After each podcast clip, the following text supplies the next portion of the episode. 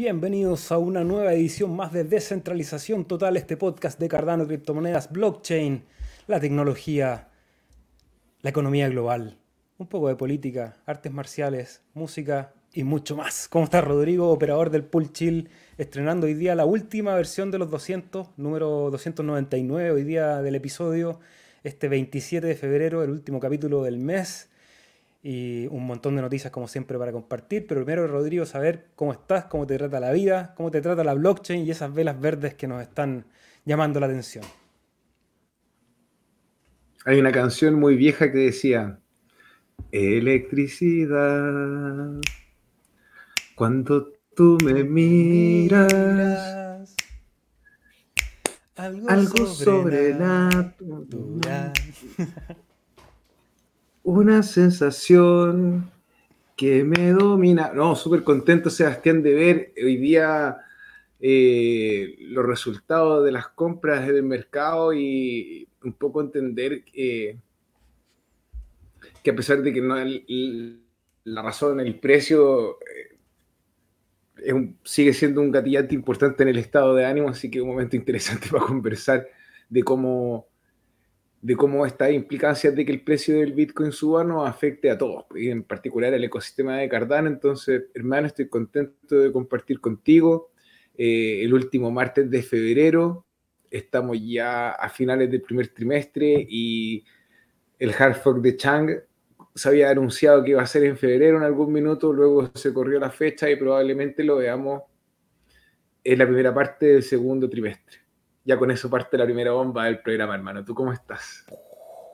Por acá súper bien, estrenando nueva gráfica también ahí para refrescar las miradas a aquellos que nos miran en pantalla, para los que nos escuchan en Spotify también mandarles un gran saludo, recordar ahí que nos puedan apoyar, como dice abajo ahora esta nueva gráfica, delegando con nosotros en el Pool Chill, siguiendo los canales de difusión que están acá arriba y agradecer siempre todo el apoyo que nos dejan con sus likes, sus fueguitos, sus corazones y sus comentarios porque desde temprano hoy día nos van dejando preguntas y menciones que vamos a ir respondiendo durante esta hora de transmisión. También tenemos un montón de noticias, sobre todo nos vamos a enfocar en la primera parte, a hablar sobre el halving de Bitcoin, que va a ser la siguiente narrativa que ya empezó de todas maneras posterior al ETF, que va a construir un poco todo lo que va a ir pasando con estas subidas bastante vertiginosas en el precio y ver también cuáles son las consecuencias que va a tener para las otras criptomonedas, para el resto de la industria y por supuesto también para Cardano, cómo se está preparando también técnicamente y todo el aparataje fundamental para que eventualmente todo ese dinero que ahora está entrando en gran volumen a Bitcoin, en algún momento cuando haya una nueva corrida de las, de las altcoins, podemos ver que ese capital se siga moviendo. Y bueno, vamos a estar aquí conversando sobre eso y mucho más. Saludar a todos quienes nos ven en Facebook, YouTube, Twitch, Twitter, Odyssey, Instagram, que está ahí Lucas dejándonos un gran saludo. Saludos, amigo Lucas, que está ahí creando harto contenido en Instagram para que lo vayan a, lo vayan a seguir. Lucas Machiavelli. Saludos a Del Sol, Ken Davis. ¿Qué opinan sobre Indie, Gens y Encoins? Vamos a hablar un poquito de eso todavía, así que quédense en la transmisión. ¿A dónde va Cardano? Cardano va a la luna. Vamos a, ponerle FOMO, pero bueno, se está construyendo un montón de cosas, así que hay que estar atento mirando el panorama. Y vamos a seguir aquí saludando a Vin Mil, ¿cómo estás? Nos deja el like número uno y un abrazo a todos los del Cardumen desde Torres del Paine. Víctor, ¿cómo estás? Está con el café en la mano. Por aquí también estamos con nuestro cafecito para compartir esta transmisión con ustedes. Guille Raúl, hola amigos del Cardumen, nos deja el like número 3. Jefferson Vargas desde Colombia, bienvenido amigo. El like número 9 lo deja My Life Food, sumando saludos familia del Cardumen. Pato B, tempranito les dejo una consulta. ¿Cómo era la dominancia de Bitcoin unos 50 días antes del halving anterior? ¿Es nivel similar? ¿Cuándo comenzará a modificarse eso? Mira, buena pregunta. La vamos a anotar ahí para cuando lleguemos al gráfico la revisemos con, con el papel en mano. Hoy por fin a la hora, Cripsy, ¿cómo estás? Bienvenido. Lucía Escobar, ¿cómo estás, amigas? Desde Lambaré, Paraguay. Tierras ahí del otro lado del continente. A ver, a ver, antes del infarto, ¿cuándo arranca ADA versus BTC? Mayday, Mayday. Vamos a ver en el gráfico también cómo va el par ADA-BTC. Saludos, nos veo en diferido, dice Crocante. También un gran saludo para ti. Crypto Boy, me siento frustrado con ADA. Todo sube con rabia y ADA nada.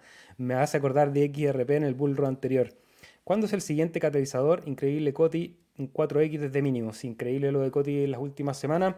Yo creo que hoy día hay varias noticias que va a hablar de cuándo vienen catalizadores. Rodrigo ya anunció algunos, está lo de Midnight, hay una serie de cosas pasando que pueden ser catalizadores de la corrida alcista. Respecto a la frustración, eh, creo que el comportamiento da no se escapa de, un movimiento natural cuando se arranca Bitcoin.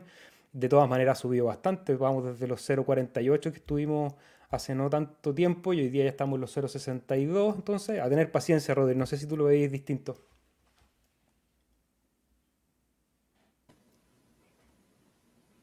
Eh, respecto a la narrativa, puntualmente antes de justificar el gráfico, porque la formación, si la pudiésemos ver, yo creo que está interesante.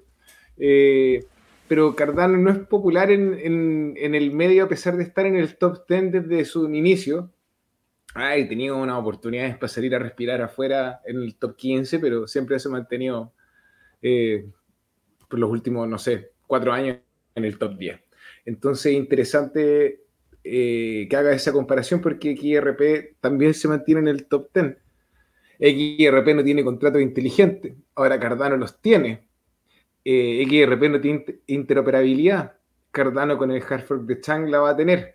Viene Midnight. Entonces, pienso que todo esto que tiene que ver con la narrativa de parte de los medios donde ponen dinero los market makers para, para llamar la atención de los inversores, eh, no ocurre mucho en Cardano. Y, creo que creo que aparte de USDC va a arreglar esa situación o va a ayudar, el hecho de, de tener Megen podría ser una gran oportunidad. Y en cuanto al gráfico, yo veo un hombro, cabeza, hombro en el macro lejos bien interesante. Por lo demás, paciencia. Crocante pregunta, dice, tengo platita en mano, pero me tienta Gedera. ¿Por qué debería elegir Cardano y no Hedera? Bueno, primero recordar que esa elección es completamente personal. Aquí no damos ningún tipo de consejo de inversión. Pero algunas cosas que me parecen relevantes es, mm, por ejemplo, en español hay mucha gente creando contenido, lo que significa que hay contenido de muchos tipos, de proyectos, de actualizaciones, de comunidades. Eso ocurre en Cardano en español, en Hedera conozco muy poco, hay gente que está empezando a crear contenido de todas maneras. Me parece un ecosistema ya más maduro en el caso de Cardano, una comunidad más grande. Hay una vocación de descentralización que me parece también positiva para elegir Cardano. Creo que eso le va a dar sustentabilidad a largo plazo, independiente que a lo mejor por ciclos alguno pueda generar más rentabilidad que otro. Y por eso te digo que al final la decisión es tuya.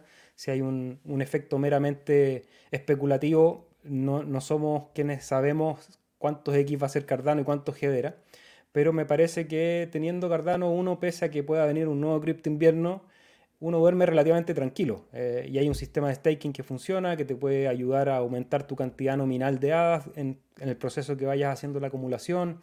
Y muchas actualizaciones también en el ecosistema que yo creo que cuando entre la liquidez puede dar buenas ganancias. Esa sería mi, mi opinión, Rodri.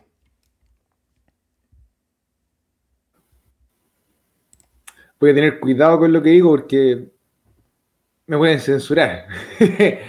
Eh, participe de los dos, brother. ¿Para qué va a ser un maximalista y va a poner su plata en un solo lugar cuando podría disfrutar de los beneficios que le da la corrida alcista? Yo disfruto de mi staking seguro, yo disfruto de que no tengo que pasar la custodia de mis hadas a nadie, hacer e interactuar con el ecosistema de Cardano, no necesito mi billetera nativa, no necesito usar ninguna eh, ninguna máquina virtual de Ethereum para poder eh, representar mis tokens de una cadena a otra, esa interoperabilidad con puentes, que puede ser una ventaja y un tremendo riesgo. Por lo demás, hermano, ¿qué me estoy dando esta responsabilidad? Dime, dime, oye, llevo delegando con ustedes dos años y me mojo el poto. Y te digo, y te digo porque sí, porque no, pero si no estáis delegando, hermano, ¿cómo cómo me hago yo responsable de una relación que no tenemos? Por lo demás, gente en su casa, C-H-I-L en sus corazones y en sus billeteras de Cardano. CryptoBoy, saludos nuevamente. Saludos a todos, dice Organized Bias. Ese Rodri alegrando con su canto y se va con sus nuevos anteojos Cyber Crypto. Sí, tuve que actualizar mi mirada porque ya me estaba quedando ciego incluso con los anteojos antiguos. Y me recomendaron estos que tienen como unos filtros amarillos, unos filtros como que le puedo poner diferentes capas. Eh, así que aquí estamos estrenando, por lo menos veo clarito, ya no tengo que estar tan arrugado viendo sus comentarios. Andrés dice que chulo el rebranding. Muchas, muchas gracias. Te queda súper bien los lentes, te parece a Tony Stark de Iron Man. a mierda, a mierda. Muy bien. Qué chulo el rebranding, dice Andrés, muchas gracias. Sí, le estamos poniendo ahí un poquito de color también para refrescar las miradas. Hola chicos, empresario del siglo XXI, nos deja el like número 12. Federico Bale, escucho camino a resolver algunos asuntos del mundo fiat. Qué fácil es el mundo blockchain. Creo que todos los que hemos ya ganado experiencia en este ecosistema pensamos lo mismo cada vez que tenemos que ir al banco, que tenemos que ir a cobrar cosas en fiat. Eh, cuando hay que mover dinero de una parte a otra y uno ve las posibilidades, yo sobre todo esta semana he estado haciendo pero movimientos para allá, para acá, me han hecho algunos pagos, he tenido que pagar algunas cosas, todo en cripto y es tanto más fluido, tanto más rápido y después de un, poco de conocimiento, algunos sustos que hay que pasar en el aprendizaje, creo que la autocustodia y la libertad de mover valor es algo impagable. Saludos desde Barcelona, nos dice Alfili Jones. Imaginad, dice Andrés, que no hubiera tanto token dentro de la red de Cardano y todo estuviera en hadas. ¿Qué precio tendría Cardano? Eh, oye, qué bueno, habría que hacer el cálculo del total value log y el valor por cada token. Es interesante ese desafío. Vamos a, tomarlo a ver si encontramos la manera de hacer el, levantamiento de información. ¿Es posible que la nueva wallet de Telefónica, Bit2Me y Mastercard corra en la red de Cardano? No he escuchado nada yo por lo menos. Creo que es posible, es posible que tenga la oportunidad de interoperar con Cardano. Pero no creo que si es un una billetera que funciona con Mastercard tenga la exclusividad de la red. No porque no tenga las capacidades técnicas, sino que porque cómo va a dejar de participar Bitcoin o Ethereum u otras redes. Entonces yo creo que cualquier solución de ese nivel va a ser multi-chain. Eh, una opinión. Excelente. Cardano Castellano, ¿cómo estás, amigo? Nos pide darle like, suscribirse y delegar en el pool chill. Saludos al Cardumen. Saludos a Anonymous desde Suiza. Empresario dice Rodrigo, un precio especulativo para Pavia con el market cap de cornucopias. ¿A cuál era el sitio, sea? Compare market cap. A ver si mi perro.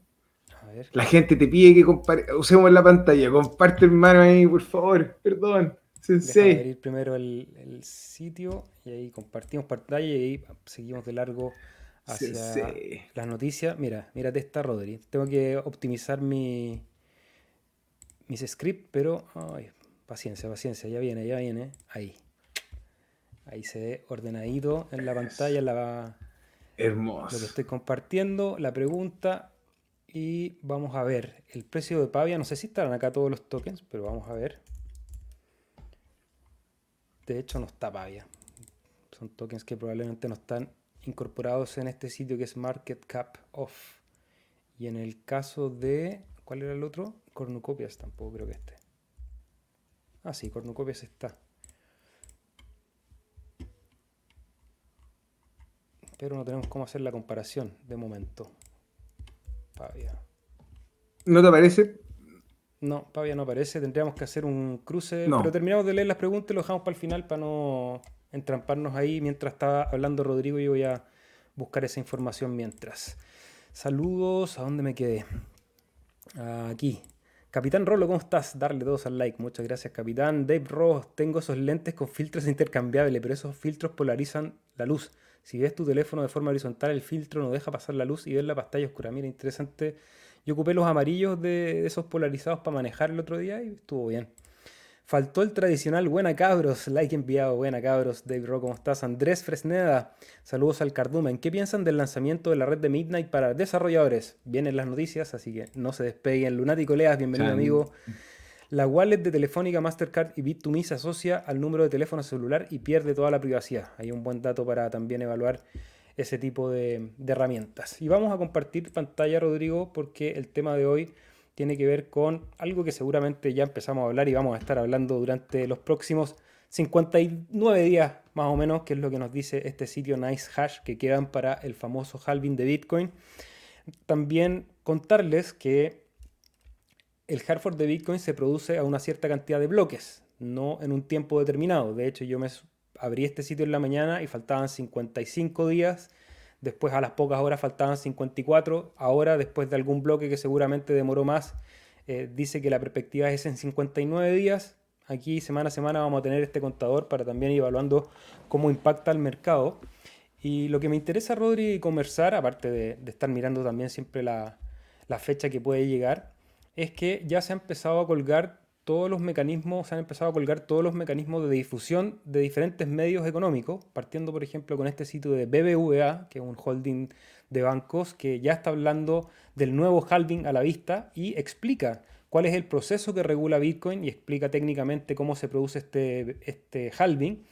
Eh, hace un resumen muy rápido primero, explicando el suministro total de los Bitcoin, que son 21 millones, da algunos datos de CoinMarketCap respecto al precio también, y nos explica cómo funciona el halving de Bitcoin, mecanismos de consenso, hace una diferencia también un poco más abajo sobre el Proof of Work versus el Proof of Stake, menciona brevemente lo que está haciendo Ethereum y habla también de otros mecanismos de seguridad y esto de sitios que anteriormente no habían hecho tanto eco. También acá el sitio de IG hace un resumen que es bastante bueno de, la parte técnica de qué es un Bitcoin. Entonces hay una atracción muy importante en cuanto a información y eso va a empezar a aumentar yo creo de aquí a dos meses más. Y eso va a armar una narrativa paralela a lo que está pasando con los ETF y que puede también ser, ser bastante volátil para el precio. Para hacer un resumen muy cortito, todos sabemos que el mecanismo Proof of Work que usa Bitcoin lo que hace es tomar poder de cómputo de los mineros para resolver un problema matemático. Eso le da seguridad a la red y descentralización en la verificación de bloques. Una vez que uno de esos mineros logra descifrar ese problema matemático, se le da una recompensa. Y ese es el incentivo que tienen los mineros para participar en el protocolo y darle seguridad. En, ese, en esa recompensa hay un algoritmo que lo que hace es que a medida que pasa el tiempo, cada cuatro años una cantidad de 210.000 bloques, se va reduciendo esa recompensa a la mitad. Y aquí podemos ver en pantalla cuáles han sido los últimos halving, siendo el primero el 3 de enero del 2009, después el 2012, 2016, 2020 y el siguiente se espera para este año 2024 y nos va contando cuáles son las recompensas eh, por bloque que se van reduciendo. Primero se entregaban 50 Bitcoin, Rodrigo, cuando se podía minar con una laptop. 50 ahí, te ganaste 50 Bitcoin en un par de horas de minado. Hoy día ya esa recompensa se ha reducido a 6.25 cada bloque y la siguiente a 3.125 cada bloque. Y, ese, y aquí nos dice cuánto es el total de Bitcoin que se inunda al sistema en cada uno de los ciclos de cuatro años. Y cada vez eso se va reduciendo a la mitad. Entonces hay una disminución en la oferta, lo que hace presagiar que puede haber un impulso alcista. Y aquí también habla, nos muestra el, gráfico cómo va eh, relacionándose con el precio. Y ahí es donde siempre hablamos de estos ciclos de cuatro años de Bitcoin.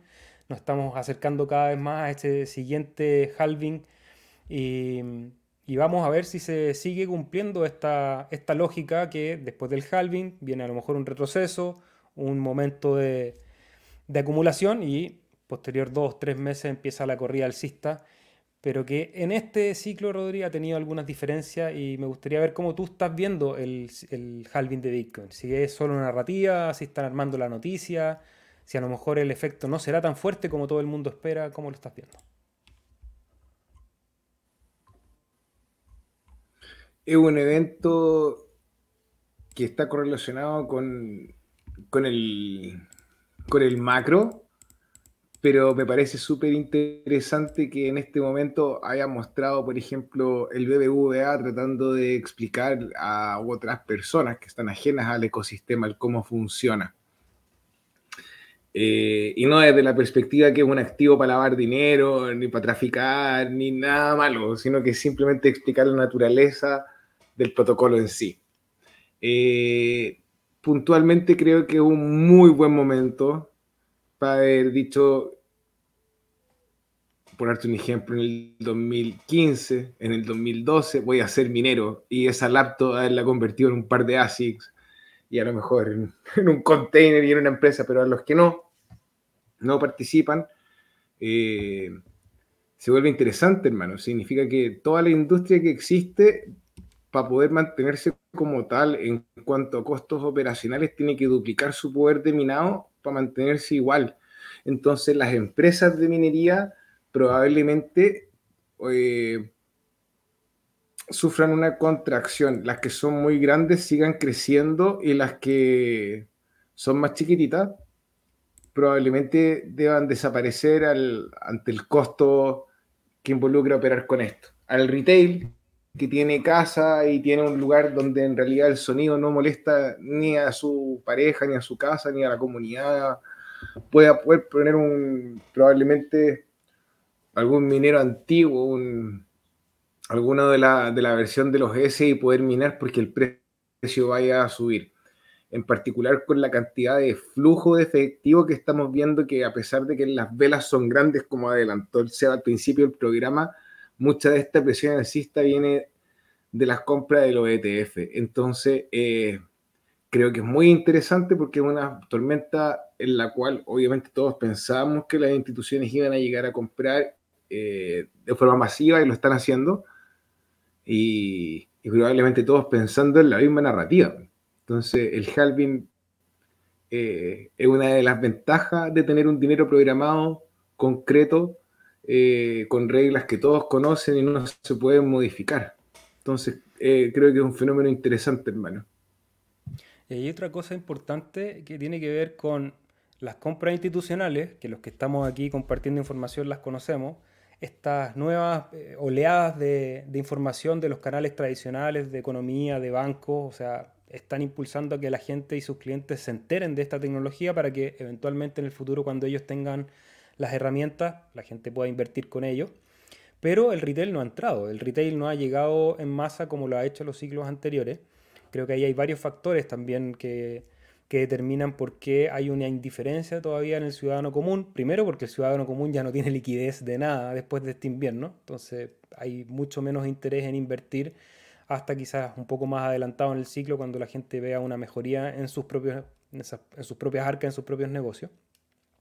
Eso lo podemos ver también eh, con la disminución en las búsquedas de Google, que también es una métrica que se mira para ver en qué momento se están enterando los, usuarios del retail o el ciudadano común. Y también en lo que siempre se dice, de estar atentos ahí cuando uno toma un taxi, cuando uno va a hacer algún trámite y alguien te comenta de Bitcoin o a quienes estamos involucrados en este ecosistema empiezan a llegar los mensajes de los amigos que nos habían comunicado hace rato preguntando, oye, ¿qué, pasa con Bitcoin? ¿Es buen momento para entrar? Creo que eso todavía no ha ocurrido y eso todavía puede dar perspectivas para que toda esta corrida alcista que tuvimos 2023 y este inicio del 2024 siga todavía empujando un poco más. Y, aquí vemos en pantalla, Rodrigo, lo que decías tú, que es el inflow de, capital y el volumen que se está empezando a mover en los ETF, que básicamente esto es lo que le da razón a todo el movimiento que hemos tenido desde la aprobación de los ETF y sobre todo en las últimas velas diarias que han roto las últimas, los, últimos, las últimas resistencias, perdón, y si bien estamos en este momento en una zona de confluencia, que vamos a ver cuando tengamos el gráfico en pantalla, creo que estamos cada vez más, más, cerca de que el siguiente nivel sean los máximos. Eh, no sé si el primer pico del ciclo anterior o el segundo, ahí entre los 60 y los 69, pero vamos ahí a ver si es que a esa, a esa zona reacciona y quizás ahí recién empieza a entrar el retail. Eso obviamente que no lo sabemos, pero por lo menos la información que uno empieza a recopilar, se ve que no hay intención de, perder fuerza en este movimiento, porque entra volumen, entra en institucionales, todavía queda una parte del mercado que no ha entrado, entonces tendría que venir una noticia muy mala como para que esto se desinfle de una manera muy radical. Seguramente correcciones vamos a tener, eso sin duda, pero por lo menos se ve bastante bullish todo el, ambiente. Eh, sí, Sí, y pensando que existe eh, en particular la narrativa que este año, en el contexto del macro, están las eh, elecciones de Estados Unidos y nosotros hemos visto como todos los mercados, a pesar de estar en contra un poco de la postura de Estados Unidos, ponen sus fondos de pensión a en el SP500, en el Nasdaq. Entonces, el hecho de de poder ver que todos estos países eh, alrededor del mundo que a lo mejor no están de acuerdo con cómo se llevan las políticas, eh, ven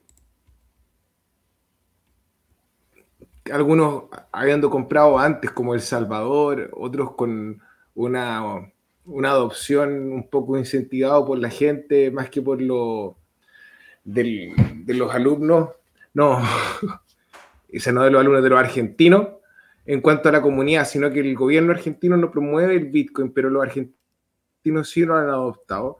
Y pienso que en la región los países van a seguir comprando Bitcoin en razón a que los fondos de pensión de Estados Unidos eh, están haciendo este inflow. Si el Bitcoin, el ETF del Bitcoin se convierte en un, por así decir, un activo eh, en el mercado bursátil que llega a competir con el oro y superarlo y pelear, por un ejemplo, con Apple, eh, creo que sería una noticia aún mucho más bullish para el ecosistema. Y no creo que los mineros vayan a vender en este minuto. Entonces, como presiones bajistas por parte de usuarios eh, que puedan holdear Bitcoin y que se vean afectados por el halving, no lo veo en este minuto, hermano. Y aquí en esta noticia nos dice efectivamente que BlackRock está liderando toda esta corrida por los nuevos Bitcoin y el ETF rompe el récord de trading diario con 2.400 millones de dólares en volumen solamente de BlackRock, que refuerza lo que nos está diciendo Rodrigo.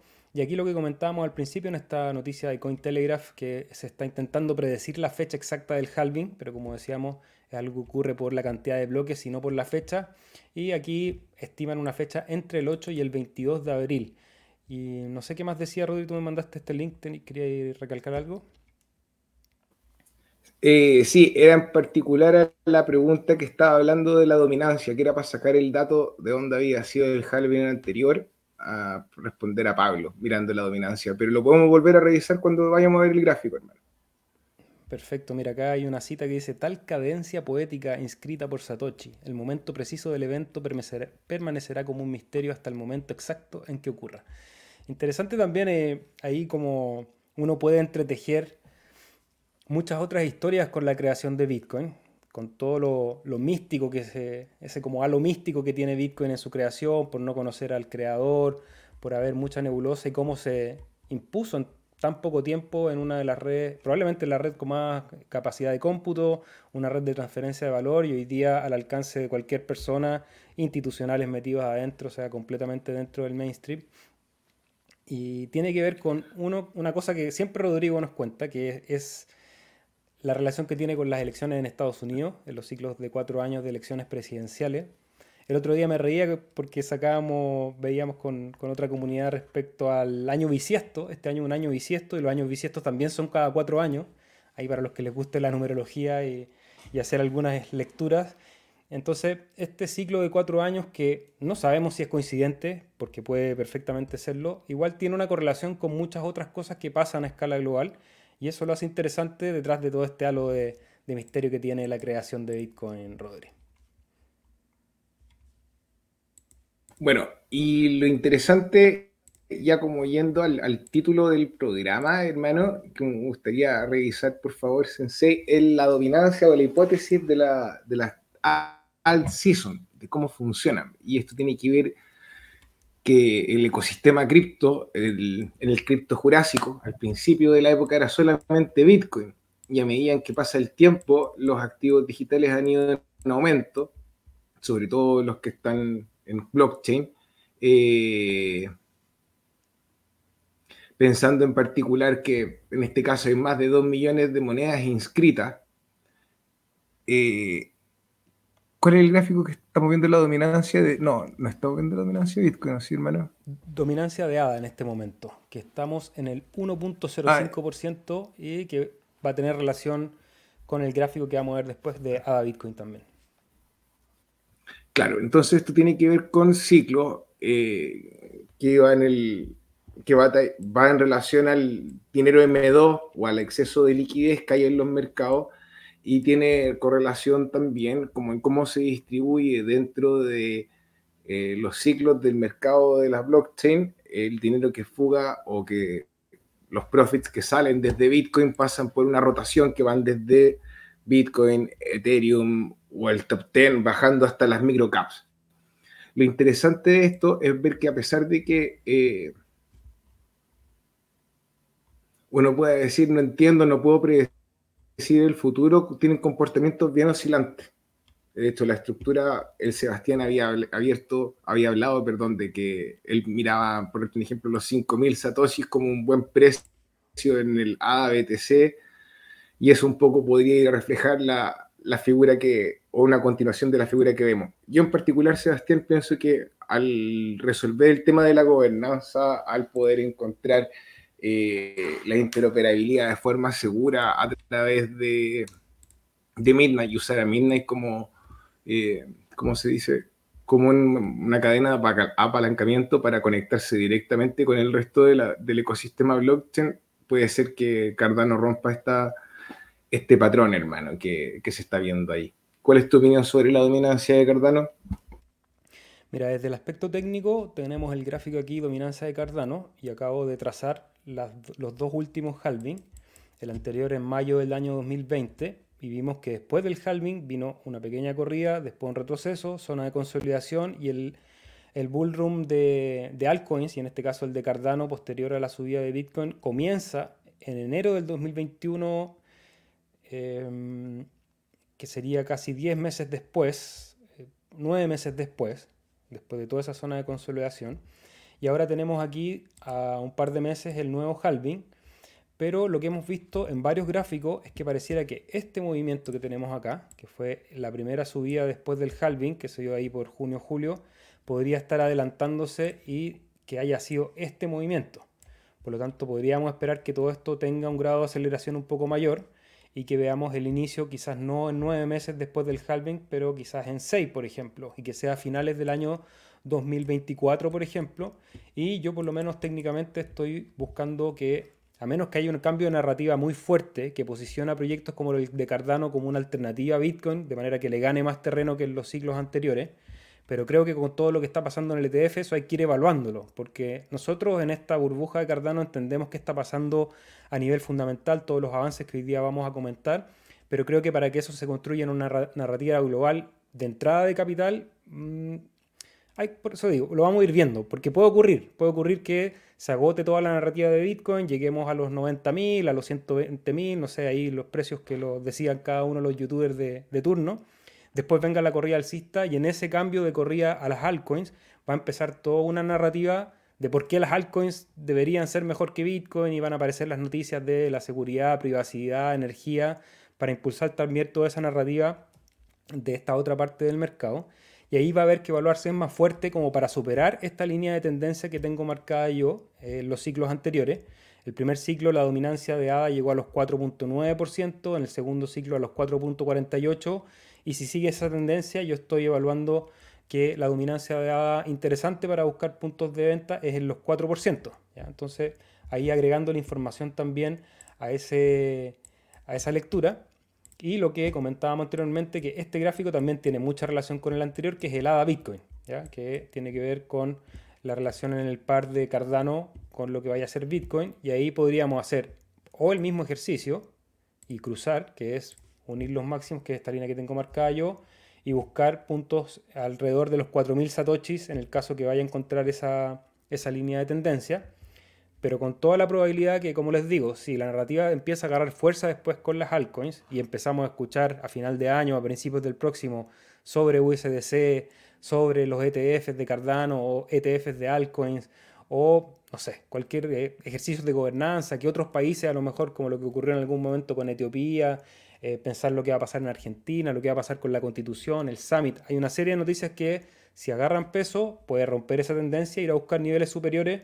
Eso obviamente que puede ocurrir, pero siempre es importante tenerle un ojo puesto al análisis técnico. Y en cuanto a lo fundamental, que me parece lo más determinante, es recordar que en todos estos ciclos anteriores Cardano era no un poco menos que lo que es hoy día, era radicalmente otro ecosistema. Es decir, en el primer ciclo no habían contratos inteligentes, eran solamente unas billeteras que podían transferir valor, unos cuantos pools que verificaban esas transacciones y un sistema de staking que estaba empezando a agarrar vuelo. En el segundo ciclo había un sistema de staking que ya estaba consolidado, había más cantidad de pools, había más gente entregando información, pero eh, los contratos inteligentes estaban recién apareciendo, habían todavía muchas nebulosas, incluso algunas críticas respecto a cómo funcionaban esos contratos inteligentes.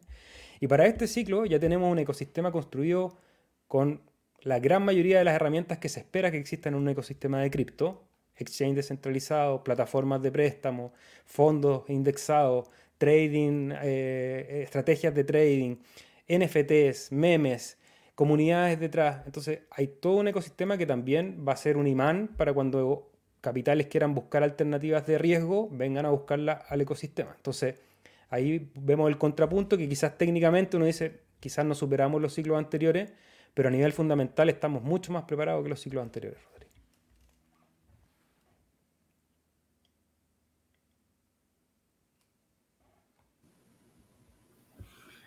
Claro que sí, pues Sebastián, efectivamente con el desarrollo técnico y, eventual con la noticia ahí que estamos un poquito más adelante acerca de Midnight, se puede argumentar que hay razones para poder, eh, para poder para poder dar peso a este argumento, para dar consistencia en cuanto a lo que es la gobernanza y las posibilidades que la misma privacidad de Midnight permite, que es el voto anónimo, que es algo que en realidad per se la blockchain cuando busca hacer una base de datos abierta, eh, pública, eh, sin censura, eh, básicamente un, riesgo para estos ejercicios de democracia que involucren la identidad. Entonces, poder darle esta oportunidad a la seguridad que ofrece la plataforma de Cardano para poder moldear estos productos, creo que va a ser interesante para impulsar la dominancia de Cardano hacia arriba. Ahora, igual a lo mejor esto un poco se hace difícil de entender en, cuanto al alineamiento si es que no revisamos cómo está el gráfico de la dominancia de Bitcoin, que es básicamente el patrón que rige el resto del mercado de las cripto, ya que fue el primero. No, no una correlación que siempre nos va a gustar ver, pero es una correlación que existe entre cómo se va la plata de Bitcoin al resto del ecosistema. Entonces, a ver, no sé si sale ahí en el gráfico, pero. Lo estoy agregando, Pero básicamente. No, si, no, no importa. Eh, sino básicamente desde octubre del 2022 hemos visto que la dominancia ha ido en una constante hacia arriba. No sé si ahí puedo argumentar a favor, pero no sé si puedo mostrar, pero eh, ahora sí me siento más cómodo, hermano. Antes de hablar de la dominancia de Bitcoin no veía el gráfico y quedé como ¿what? Ya, pero básicamente hemos visto que con cada halving eh, este capital por parte de Bitcoin va fluyendo al resto del ecosistema. Y en razón a esos movimientos al alza que estamos viendo, eh, son en los periodos donde en particular las altcoins o la parte del ecosistema de blockchain que no es Bitcoin baja de precio. Y cuando estos niveles experimentan esta bajada, el capital fluye a, hacia el ecosistema alternativo. Entonces, el movimiento actual, estamos en cuanto se en los 53 puntos. 76, profesor. Yo pienso que podríamos ver el movimiento a lo mejor un poco más arriba. No sé si a los, a, ¿cuánto tiene esa línea puntuada verde, hermano? Eh, 58, 60. 57, 33. A lo mejor llega estamos ahí en un movimiento abrupto si es que llegase a ocurrir una bajada, por darte un ejemplo, algo que, provoque fuga de liquidez por parte de las altcoins eh, hacia Bitcoin como un resguardo. Eh, si no, yo pienso que ya este movimiento es cada vez menos, eh, menos fuerte porque como les había conversado en un principio, creo que viene desde 22 este movimiento, hermano. ¿Qué año? Claro, tocó fondo en mayo del 21, en septiembre del 21, enero 22 y el último toque a ese fondo fue en septiembre del año 2022. Entonces, eso es lo interesante porque a pesar de que eh, Bitcoin en este minuto se está concentrando como un activo por grandes capitales y los instrumentos financieros, probablemente los instrumentos financieros no vayan a decir voy a poner mi Satoshi en Shiba y voy a invertir mi plata ahí pero los pocos degenerados que queden ahí, que, quieran poner su plata con el Bitcoin en los precios que va a estar, probablemente ayuda a contribuir a un movimiento más fuerte del que hemos visto en ciclos anteriores, simplemente porque proporcionalmente están dando más plata. Ahora sí me puede despegar de la idea, hermano. Está así como un poco con trastorno obsesivo compulsivo. con, con poder terminar la idea. mucha vela verde tiene haciendo sinapsis ahí de manera constante porque pasamos a este gráfico también es respecto a lo que decía Rodri del aumento del, volumen y la entrada de capital.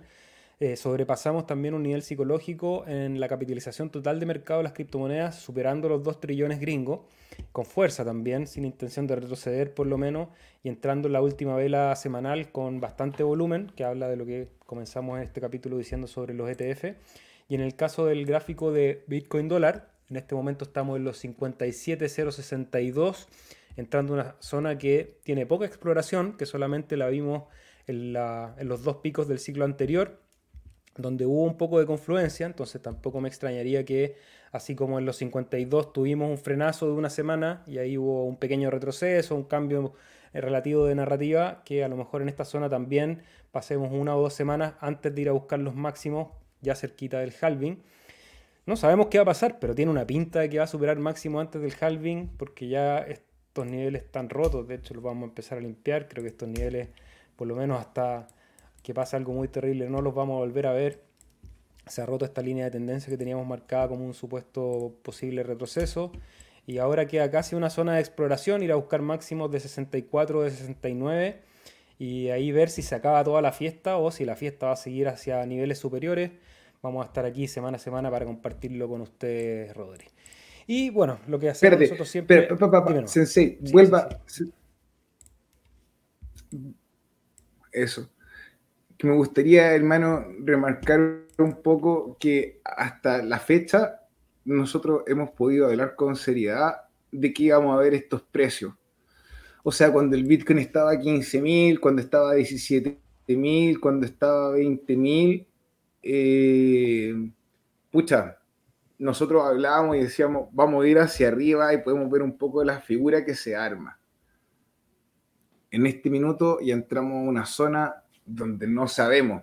Si uno mira, por darte un ejemplo, el gráfico diario de Bitcoin, se fue, hay como un banderín alcista que podría llevarnos hasta los 71.000 70 y algo. ¿Qué? Eh, que ahí se rompió. Que es el, eso. Ese triángulo antes de la salida, ese sería el banderín alcista. Y si tú miras el tamaño de, desde donde se mira, desde donde se mide el banderín, es el largo del asta, es lo que avanza. Entonces, Sebastián, perdóneme, Sensei, que lo, que, lo haya quitado ahí, ahí más o menos un pedacito, pero si, me permite. Por ahí está. Y desde la base del banderín es. ¿Hasta dónde, hasta dónde lo llega, Sensei? 65.600. yo lo había visto un poco más arriba. Igual, independiente de que no es el mismo target con el precio, es un movimiento mucho más de lo que estamos arriba. Entonces, cualquier persona que haya comprado Bitcoin durante el resto de aquí al, al 2022 están verdes. Felicitaciones, lo lograste. Eres un gran inversor. Hace orgulloso al señor Buffett. y yéndonos ya con el análisis técnico, con el gráfico de ADA USD, alguien pregunta ahí, pero ¿por qué ADA no sube tanto? Yo la verdad, siendo bien objetivo con el gráfico, después de esos años de miedo que tuvimos, que tocamos los 0.26 0.21 hasta el precio actual estamos un 186% arriba, llegamos en algún momento al 200% arriba y con una perspectiva que a mí me parece positiva para seguir buscando los siguientes niveles de los 0.74 y los 0.92. Así que yo tendría paciencia, de todas maneras todos los que pudieron acumular durante ese invierno también están en posiciones positivas. Se va desde la línea, mira, por ejemplo, de la línea verde que estás tocando esa resistencia, nosotros podemos apreciar ahí, por ejemplo, un tazón y, un tazón y la oreja del tazón, está esa posición. También, ahora si tú, eso, esa sería la oreja misma del tazón. Y no, no, no, el tazón es más grande. Esa última vueltita que hiciste no la veo yo. Yo estaba pensando que el tazón era completamente desde el año 2022. Si tú retrocedes, madre, es, donde está la línea verde que estuvo la última vez, no alcanzo a ver desde acá qué mes, hermano. Pero es más atrás. Tres aquí. Más atrás, un poco más. Ese. 2022. Esa es la zona que se. Ya, de junio del 2022, por un ejemplo, podría ser una gran capa, un grab, cap and handle, como una taza completa eh, ahora, Sebastián, tranquilo, no me desarme la figura todavía, porque hay otra cosa que estoy viendo ahí. En esa misma fecha del julio del 2022 hay un hombro. Eso, abajo, un hombro, después donde hicimos los lows de los 0.18, 0.19, 0.20, una cabeza, y ahora con esta nueva bajada, el handle o la, manilla de la capa podría ser el otro hombro. Entonces, eh, obviamente eh, son figuras que no estoy dibujando yo en el chart, en el gráfico, pero son figuras que he visto otras personas eh, pronunciarse al respecto y podrían ser figuras bien alcistas. si no, dime tú que no hay nada más alcista que la cara de Sebastián en este minuto mientras mira el gráfico. Sebastián tiene cara del cista, entonces todo el mercado se va a ir abajo, así que vendan sus posiciones en este momento porque sabemos que tengo la fama de contraindicador. Pero bueno, tratamos de entregar información, si al final las decisiones las tienen que tomar ustedes. Y si tienen nada y no quieren estar ahí mirando tanto el precio, pónganlos a trabajar. Pueden delegar en nuestro pool, CHIL, en cualquier billetera de Cardano. Toda la información la encuentran en nuestro sitio web chilestakepo.cl. Y no tengo el, el explorador, pero lo hacemos aquí en vivo, Rodrigo, para que nos cuentes cómo va la operación, cómo va la verificación de bloques. La verificación de bloques va bien. En este época hemos verificado hasta la fecha tres bloques. Aún no sabemos cuántos bloques se nos van a asignar en el próximo época, porque nos quedan horas todavía en este. Eh, ha sido bien interesante porque el primer bloque que vimos fueron de 10 millones de hadas y los otros dos bloques que hemos visto han sido más chiquititos. Ahora, estos bloques que son más chiquititos involucran uno con un par de millones y el otro con cero transacciones. ¿Son normales los bloques con cero transacciones? Sí, son normales los bloques con cero transacciones. ¿Es una cosa de la que hay que preocuparse? No, pero me parece curioso. Es interesante también decir que eh, a pesar de que en el número eh, eso está el bloque vacío, bloque, y este bloque tenía poquitas transacciones, no alcanzo a ver ese número, pero el primero eran 10 millones. Que Claro, 10 millones, después fueron 3.000 y después un bloque vacío.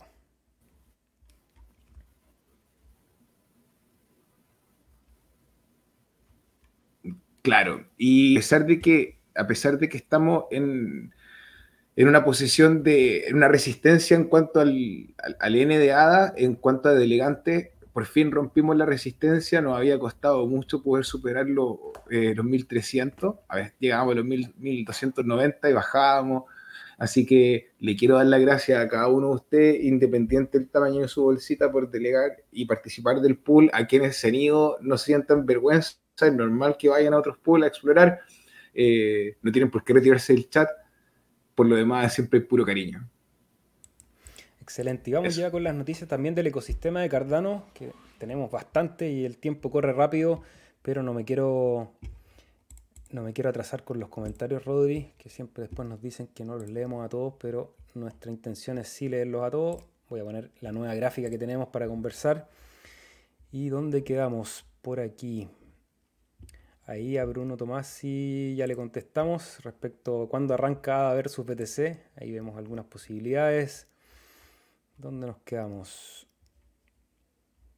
Por aquí. ¿Qué me dice Rodrigo? ¿Estás con internet del teléfono? No, estoy con, con mi fibra. Yo te noto a ti un poquito lagueado por si acaso, pero te escucho bien. Hay un, hay un delay, eh, pero cuando hablas se escucha perfecto. Así que Confírmenos ahí en la audiencia si se escucha bien, si estamos bien de audio y de conexión también. ¿Dónde quedamos? Alexandre Márquez, ¿cómo estás? Ahí está el like, muchas gracias. Dice que llegó a tiempo. Es difícil mantener las aditas viendo World Mobile, Indie, Encoins, casi todos los decks de, a esos precios. Sí, hay que ser inteligente también ahí cómo mover, porque de momento el capital dentro del ecosistema Cardano se está moviendo entre proyectos y en algún momento va a entrar capital de afuera, después va a salir, va a volver a ADA. De hecho, con toda esta subida de ADA, muchos proyectos eh, vieron migración de sus tokens al token de ADA, así que hay que estar atentos. Andrés dice que tenemos que hacer un directo especial al halving. Puede ser, en abril ahí vamos a estar. La Unión Europea dice que Bitcoin y el sector cripto ha fracasado, es oscuro, peligroso para la sociedad. Estos señores de la Unión Europea de nuevo usando el Bitcoin y cripto para hablar de ellos mismos. Eh, sí, pues uno, uno no ve la realidad como es, sino que ve, o sea, no es la realidad como es realmente, sino que como uno es. Capitán Rolo, si juntas el halving más el punto en el que, le, está el dólar, los ETF, el ciclo económico y un DeFi por fin desarrollado, esto es muy gordo. Esa es la hipótesis, creo que vamos a, a ver un, un ciclo alcista muy loco. Buenas, profe, nos dice Naranco, bienvenido desde España. El Rincón del Cambio. Hola chicos, al intentar ingresar a Yoroi me pide que acepte nuevos términos de servicio y actualizaciones. ¿Es seguro aceptar esos términos para ingresar a mi cartera? Es primera vez que me aparece. Probablemente el Rincón del Cambio, si no me puede responder acá y está viendo, hasta la siguiente pregunta. Esto ocurrió hace unos meses atrás. Si tú no has abierto tu billetera muchos meses, probablemente sea una actualización que pasó hace como dos meses atrás eh, de la versión de Yoroi y en particular, eh, ¿cómo se dice? Eh, sí, yo lo hice y fue seguro. ahora siempre revisa que esta actualización venga por parte del proveedor de la billetera, desde donde descargaste y que sea la fuente oficial. Martín Izaguirre Sosa, ¿cómo estás amigo? Bienvenido. Dice, ¿cuánto estimas que puede llegar ADA? Compartimos pantalla nuevamente para responder muy rapidito cuál es una perspectiva que podemos ver en el caso de ADA dólar. Estamos aquí a dólar. Primero tenemos máximos en los 3.2, 3.3, ahí depende del exchange. Yo creo que esta es una zona interesante para hablar entre los 2.99 y los 4. Y yo tengo dibujada esta línea de resistencia en la tendencia al alza, que ahora me cambié, que la tengo dibujada en el normal que va por ahí. Entonces podríamos, yo tengo evaluando un precio técnico, meramente técnico. Como les digo, eso puede cambiar si es que la narrativa se pone muy ácida o muy fómica. no sé si ese término se usa, pero si entra mucho FOMO puede superar estos niveles. Pero técnicamente, si mantiene esta, esta línea de tendencia por la parte alta, podríamos ver máximos cercanos a los 5, 5, 5 pero especulaciones hay desde los 8, los 10, los 12, los 32, ahí cada uno tiene sus predicciones. Esta es la que yo hice, esta es la que yo te cuento. Y Rodrigo ahí tiene otras, otras que hemos conversado en algún momento. Se va en diciembre del 2024. ¿Dónde está la línea de resistencia de máximo? Diciembre del 2024. 0675. Sí, lleva el gráfico el semanal. Ahí te va a aparecer en el mes. No, eh, tu, línea de tope que dibujaste, tu línea de resistencia de máximo, en la fecha del ah. de diciembre del 2024. ¿A dónde está? Ahora te entiendo. ¿Dónde llega? Hasta los 4.3. Ya. Yo lo veo más arriba, mi amigo. ¿Qué le puedo decir? Yo lo veo harto más arriba, yo lo veo entre los 8, los 10, hasta los 15. Quizás no llegando a los 32 dólares que ambiciono, pero sí, sí a lo mejor un movimiento explosivo a los 15, quizás menos de un mes estando en esa zona. Todo va a depender de la explosión eh, de capital que ocurra, porque el 2025 tenemos a los bancos poniendo plata en Bitcoin, por fin, eh, tenemos varias instituciones eh, utilizando los ETF eh, y probablemente veamos parte de la narrativa del ETF de Cardano. Así que atentos. ¿Qué tal amigos? Dice el Jambo sin Lambo. ¿Qué se sabe de las recompensas por delegar en coins? Ya, las recompensas por delegar en coins tienen una proporcionalidad a la cantidad de usuarios en el protocolo. Yo por lo que vi eh, que el protocolo estaba haciendo ahora un concurso para ganar mil Encoins y tú tenías, para poder participar, tenías tú que encriptar al menos una en, el ledger de, de Encoins y vas a estar participando. Eh, el concurso ahí está explícito en Twitter. Eh, no sé, Sebastián. Eso. Ya vas al, vas al sitio y encriptas, como te decía, cada eh, holder que tenga al menos una va a poder estar participando y el equipo va, a mintear dos coins, dos monedas con 500 hadas cada una y después de 15 días va a poder revisar en el Vault 3 si es que fuiste tú el ganador del premio. Esta es una forma de estimular el que los usuarios ocupen la aplicación. El protocolo técnicamente funciona muy bien. Luego de haber ganado la versión de número 2 de Catalyst, eh, me siento súper optimista respecto al uso del protocolo, sobre todo con la integración de, los, eh, de la versión número 2 con los Ledger y la posibilidad de montar eh, ¿cómo se dice? Órdenes de precio ocultas en, la encriptación de Ledger, esa de la encriptación de Endcoins. Entonces,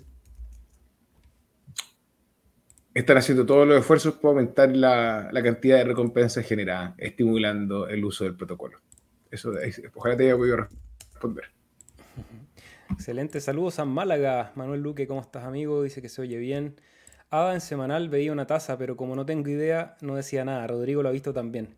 Sí, también hay que empezar a confiar en los propios análisis. Eso es algo que cuesta mucho, y lo digo por experiencia, a quienes no venimos del área de la economía o de la finanza y que hemos tenido que ir aprendiendo esto un poco sobre la marcha de manera autodidacta. Al principio uno absorbe un montón de información. Yo recuerdo haber leído el análisis técnico de Murphy, muchos youtubers, cursos y un sinnúmero de análisis técnico con mucha información. Después el proceso fue reducir toda esa información a lo que a mí me sirve, y de hecho ustedes pueden ver que mis gráficos son muy elementales, no uso mucho Fibonacci o Ishimoku o nubes extrañas o muchos indicadores, porque a mí en lo personal me, me tienden a confundir más que a entregar información. Pero después de un rato que uno ya empieza a verificar su manera de dibujar los gráficos, también hay que empezar a confiar en ellos, porque como decimos siempre aquí, nadie tiene la bolita de cristal y al final son un referente para uno hacer buenos planes. Así que ánimo ahí, amigo, My Life Food. Vin Mill nos cuenta que Hedera es... Fibonachos. Vin Mill dice que hasta donde vi Hedera es centralizado, con una gobernanza de, una gobernanza de varias empresas grandes. El que sabe, sabe. Pero, Windmill, yo te hubiese respondido a ti eso porque tú delegas en el pool chill. Solo porque tú delegas en el pool chill yo te respondería todas tus preguntas, pero si no delegan en el pool y quieren pasar una, una inversión en base a una opinión, compadre, aunque sean diaditas, vamos a hacer trabajar gratis, amigo. ¿Cómo, ¿Cómo es eso? Así que gracias por la investigación y la opinión, pero efectivamente el nivel de centralización es mayor. Eso quiere decir, cuidado con el dump, Corpetit nos dice que nos mandó un mail por Twitter, ahí lo vamos a revisar. ¿Cómo está Alexandre Marque? Muy sincero ahora, en Brasil no hay un pot de, Cardano que llegue a sus zapatos. Parabéns, parabéns para você. Muchas gracias. Muy obrigado, Alexandre. Andrés dice, yo, el tema de gobernanza es la pata fuerte de Cardano para posicionarse como una red verdaderamente descentralizada por encima de Bitcoin. Por otro lado, la gobernanza es un flaco favor con respecto a las instituciones que no les gusta mucho aquello que, que no dominan al 100%. Bitcoin, al dominar a las grandes empresas de mineros, los institucionales ya se sienten más seguros. Interesante reflexión de Andrés, todo lo que pase con la gobernanza y por eso también se ha apurado un poco todo este proceso y este año va a estar lleno de noticias, tanto del aspecto técnico, eh, el Hartford de Chang, el CIP 1694, como desde el aspecto político, llamémosle, como son las votaciones por dónde va a ser lo de Catalyst, lo que va a pasar en Argentina con la constitución, eh, el summit, también cómo se empieza a descentralizar. Traigo aquí creo que una noticia de Intersec, que es esta nueva organización basada en miembros. Entonces, hay una intención de que en el momento que se pregunte por descentralización, nadie puede apuntar con un dedo, sino que todos van a empezar a apuntar así y al final nos vamos a dar cuenta que hay una cantidad de actores que hablan de esa descentralización. Eh, nosotros somos un actor chico, pero aquí estamos y vamos a estar y no, no, dependemos de nadie, no estamos remando en una parte de la red como hay otra gente remando en otros lados en diferentes idiomas, así que vamos a ver si eso repercute positivamente. César, ¿cómo estás? Saludos. Aguante Monero, dice eso. Yo veo, confío, espero que Cardano sea el estandarte de la auténtica descentralización. Creo que tiene todo para lograrlo. Yo también, tomar el relevo de Bitcoin. Sí, también creo que puede ser interesante. Hasta donde vi, ah, eso ya lo leímos. ¿Dónde nos quedamos? Al Seba le quedó un poco más bajo de Rodri. Ah, disculpen ahí. Eh, ah, voy a acercarme un poquito más el micrófono. ¿Por qué decidiste comprar el Trezor Model T en vez del Trezor Safe, siendo que el último está menos de la mitad de precio? Buena pregunta. Eh, no sé si el Trezor Safe acepta Cardano. Me queda la duda. Creo que el Trezor T es la única billetera de Trezor que acepta Cardano. Solamente por eso. El viernes, feliz 300 podcastarios. Sí. No sé si vamos a estar el viernes. Ahí les voy a estar avisando por las redes sociales. Juan Nieto, vamos, Seba y Rodri, arréjense. Sí, lo hicimos ahí, tuvimos el gráfico y dimos números.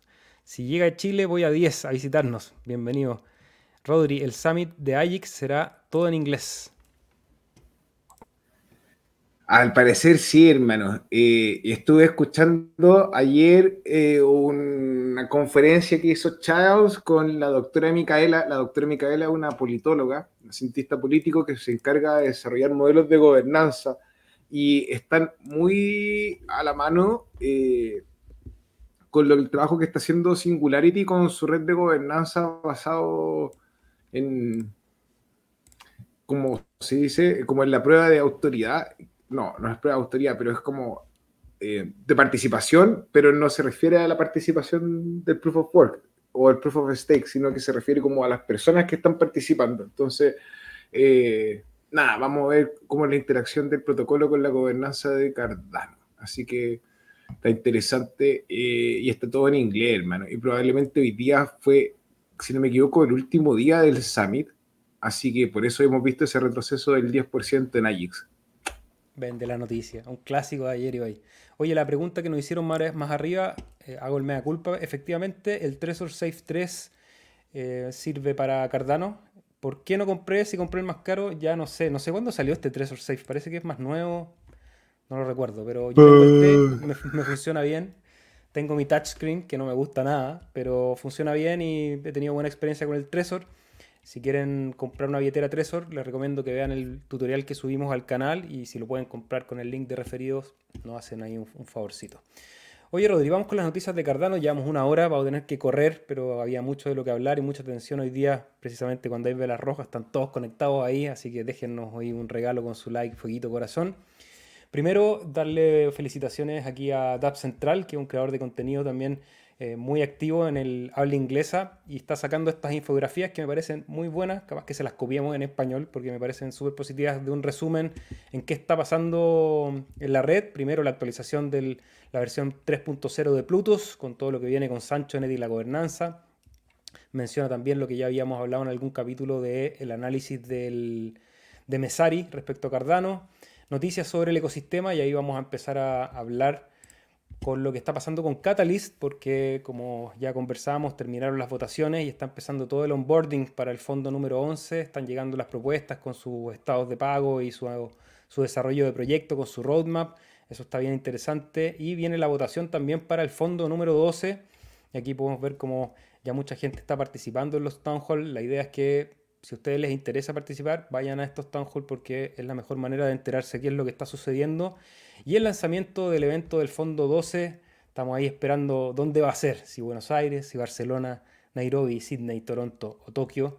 Son noticias que, que nos entrega Catalyst, que va a ser siempre como una patita que yo creo que nos va a dar harto que hablar durante este año, después de un año 2022 que fue bien silencioso, el 2023 agarró vuelo ya con el Fondo 10 y creo que este año vamos a tener Fondo 11 y Fondo 12 corriendo y eso va a ser interesante pese que a nivel de gobernanza no ha mejorado la votación, de hecho disminuyó no considerablemente, pero creo que esto va a ser interesante porque estamos armando todo un ecosistema de gobernanza, pero no hemos resuelto lo principal, que es cómo fomentar la participación en estos ejercicios de gobernanza.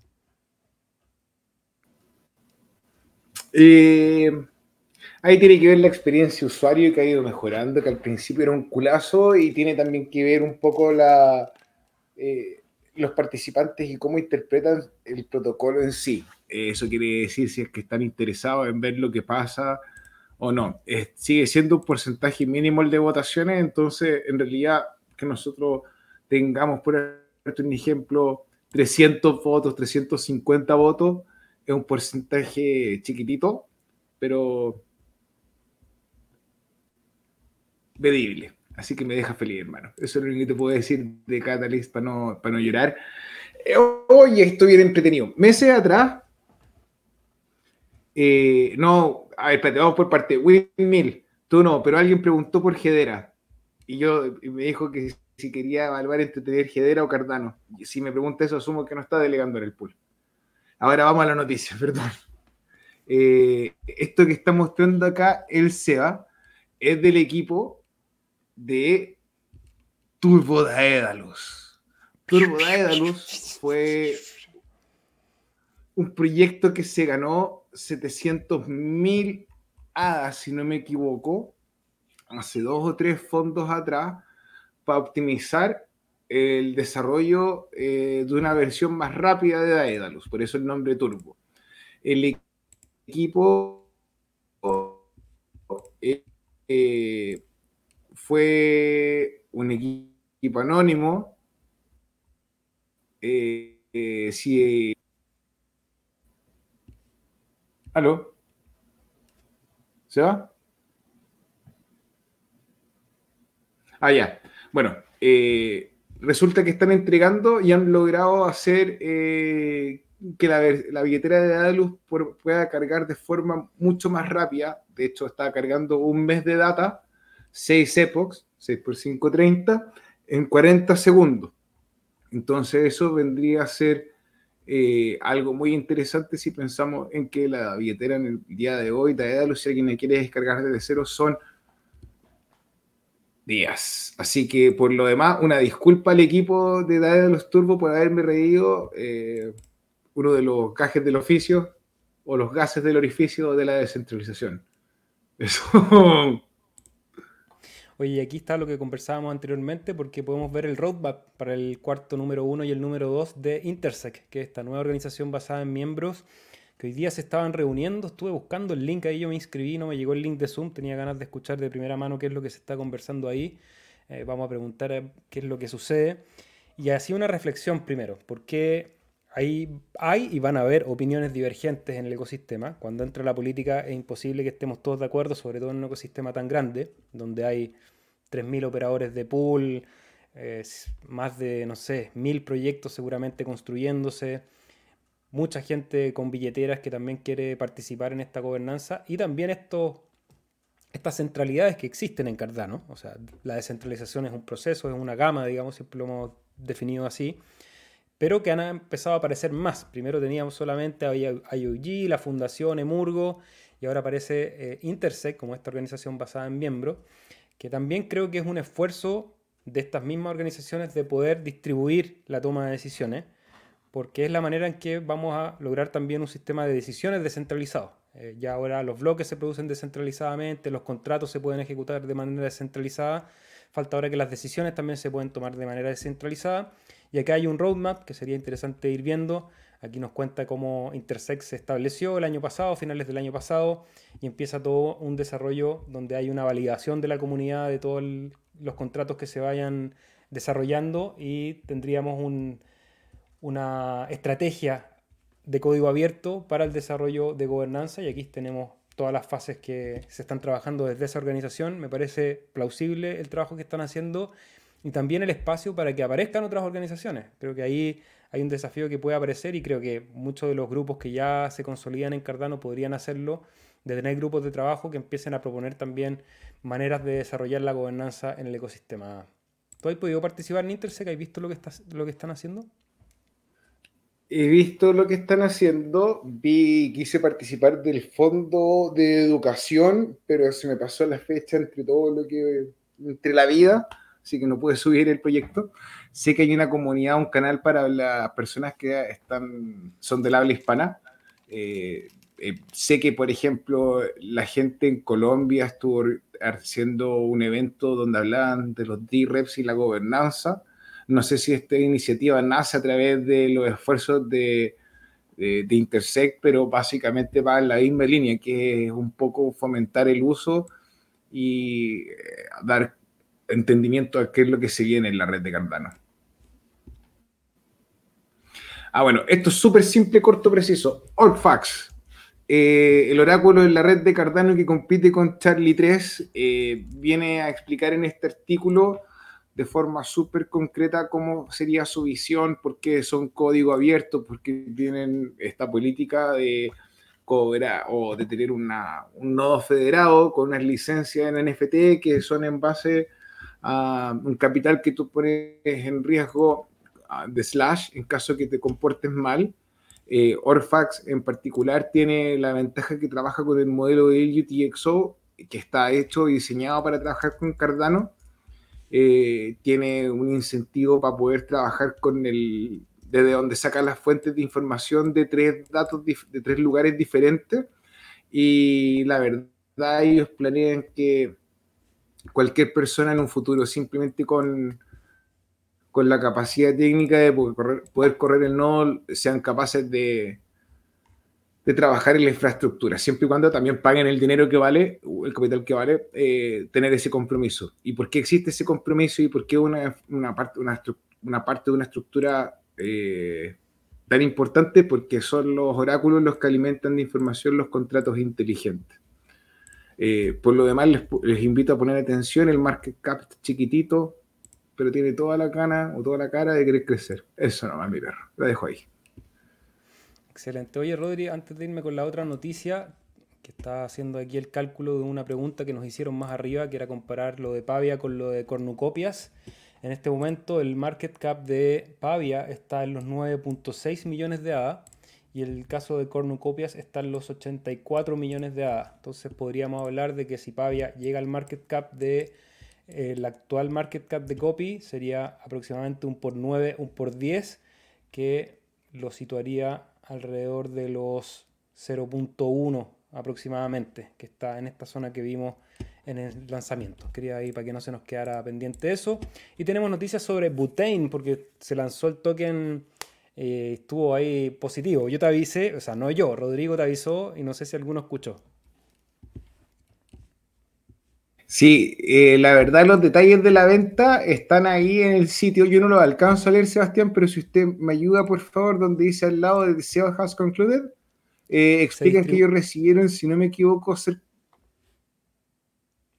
Perdón, se distribuyeron 10 millones, 10.75 millones de butane y el cap de ese fue 9.6 millones de hadas y cada token se vendió a los 0.9 y duró solamente 24 horas. 49 millones de hadas fueron depositados y cada usuario fue refundado el 80% de su depósito.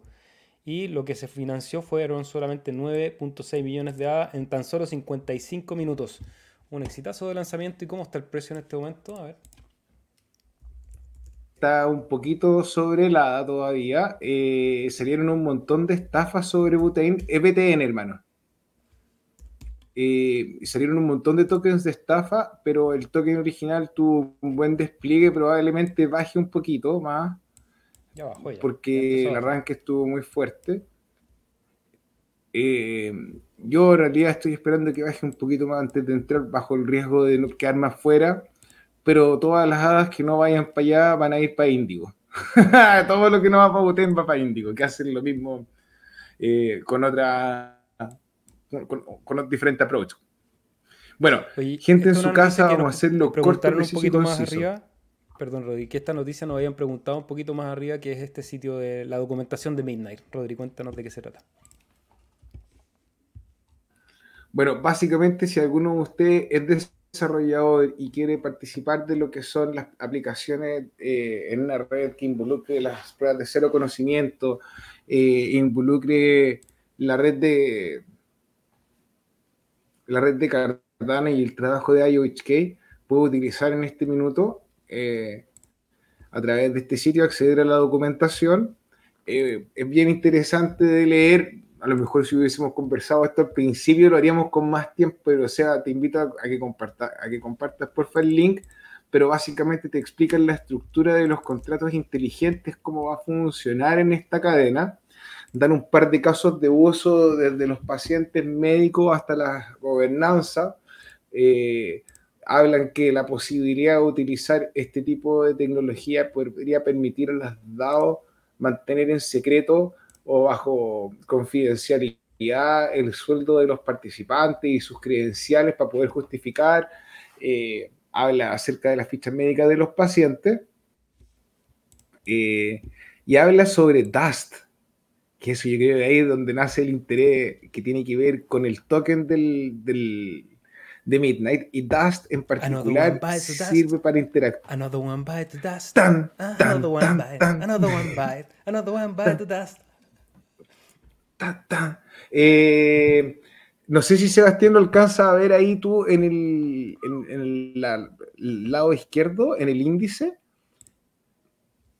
Eh, pero básicamente Dust sería el token que, te podría a ti permitir utilizar e interactuar en la misma blockchain, o sea, pagar por transacciones y la utilización de contratos inteligentes. Mire, aquí hay noticias sobre la adquisición del token get some T-Dust. Ya se puede incluso pedir. pero este es el T-Dust. Sí, sí. Dust de prueba, test. Ahí para los que quieran experimentar y esperar para cuando salga. Y nos vamos con esta noticia, Rodri, porque hay una actividad de Cardano en. ¿Dónde es? En Perú. Mañana, 28 de febrero del 2024, en el auditorio Sotero Prieto en México, en la Facultad de Ingeniería de la UNAM, eh, van a hacer un conversatorio sobre blockchain eh, y en particular sobre Cardano. Eh, hay nuestro amigo Cristian Roja, que ha trabajado de forma constante en, la formación de la comunidad de Cardano en México, está trabajando en este evento. Así que me pidió que sí, por favor, podía invitar a todos los miembros del Cardumen que se encuentren ahí en la tierra del Nopal. Los invitamos a participar. Excelente, esas fueron las noticias del día de hoy del ecosistema de Cardano. Tenemos un capítulo largo hoy día. Vamos a terminar de saludar a la gente y ya nos vamos porque se hace tarde y esta vida sigue. Em, ¿Dónde nos quedamos? el otro día vi un video de Platzi donde hablaban de unos disidentes de Bitcoin que están armando un proyecto llamado Bitcoin Infinity o Botcoin Infinity y veo que se quiere sacar el límite de 21 millones de, monedas. Bueno, buena suerte con eso. En el caso de Bitcoin es una cadena bifurqueable. Estoy inventando estas palabras hoy día. Pero se, puede hacer un fork y ya han habido fork anteriormente que han cambiado las reglas del juego no veo una situación donde haya un hard fork de Bitcoin que supere en este momento al Bitcoin original. No lo veo. Y como decía la canción Another One by the Dust, tan, tan, tan, olvídate, o sea, tú creís que, hermano, te hago una pregunta. Ya, así si tú buscas la historia de Bitcoin, busca la guerra de los bloques y, y busca la historia de Taproot. Lo difícil, los años que toma coordinar una actualización del protocolo y que todos digan, así que no sé, no creo, no creo que ocurra, si te soy franco, porque los mineros son los que tienen que actualizar el software y aumentar el supply de forma infinita, atenta al negocio de ellos, hermano. Eso es fear porn. Win Mill dice que delega hace rato en Chill City. El, mensaje no era para ti, Mill. Michael Pastor, ¿cómo estás, amigo? Si paso mis hadas de Eternal a Tresor, ¿se me quita el staking de Chill? Si haces un barrio de la billetera, sí. cuando adquieres una billetera en frío, tienes que generar unas llaves privadas nuevas y enviar todo tu fondo y volver a delegar. Revisen el tutorial del Tresor porque ahí se explica bien qué precaución hay que tener, dejar unos fondos para esperar que te lleguen las últimas recompensas de los Epoch y después haces el movimiento final a tu nueva billetera. Le compré Safe 3 a mis hijos, delegan el Pool Chile, excelente amigo. Isabela Franco, ¿cómo estás amiga? Este canal me ha ayudado mucho a entender el mundo cripto. Saludos, muchas gracias Isabela. Marcelo Rufinelli, desde Asunción, Paraguay. Desde ayer me convertí en delegador de Chile. Excelente, bienvenido. Espero sigamos bien como hasta ahora. Sí, vamos adelante. Saludar a Corpetit. Se va poniéndole hojas al diccionario, qué grande. Sí, tengo el mal de el creacionismo. Había un, hay un poeta chileno, eh, Vicente no. que se, le que se le conoce por el creacionismo y me acuerdo en mi adolescencia que, que lo leía bastante y estaba ahí más metido en las áreas humanistas. Siempre me gustó mucho esa, esa idea de uno poder crear las palabras, porque pareciera que el lenguaje está siempre creado y uno se adapta como ser humano a eso, a eso que ya está creado pero a medida que uno va entendiendo que el lenguaje tiene dinamismo y es orgánico y va evolucionando, uno también quiere ser en la adolescencia es más profundo, como que uno quiere inventar palabras y que la gente después las use, como en el slang o en los grupos ahí de, de adolescentes. Bueno, desde el creacionismo aquí en, el, en la blockchain vamos inventando palabras también. Hoy agradecerles a todos por compartir nosotros, con nosotros un nuevo capítulo. Siempre lo pasamos muy bien, así que agradecerles por su atención, su sintonía, su like, su fueguito, su corazón. Si quieren saber cómo están cuando estamos en vivo, le ponen ahí suscribir, campanita, todo eso que ustedes saben estamos teniendo algunas dificultades con la censura. Eh, no queremos alarmar a nadie, pero sí les pedimos que, si es que no nos han seguido en los otros canales, que los pusimos hoy día acá arriba, vayan a hacerlos porque la idea es distribuir de manera más homogénea la, información, también en Odyssey, los que nos siguen por esa plataforma, en Fountain, en las plataformas de podcast también, eh, que ojalá se, se, distribuya y nos dejen comentarios ahí, como dice My Life Food. Rodrigo, agradecerte siempre por tu tiempo, conocimiento, buena onda, el micrófono es todo tuyo. Sebastián, miembros del Cartupen, los quiero mucho. Si algún día ustedes se conectaran a YouTube y no nos encontrasen, búsquenos en el Discord, búsquenos en Twitter, búsquenos en el Odyssey, porque el bullrun ha empezado y la censura también. Solamente les puedo decir eso sin dar pánico. Un besito.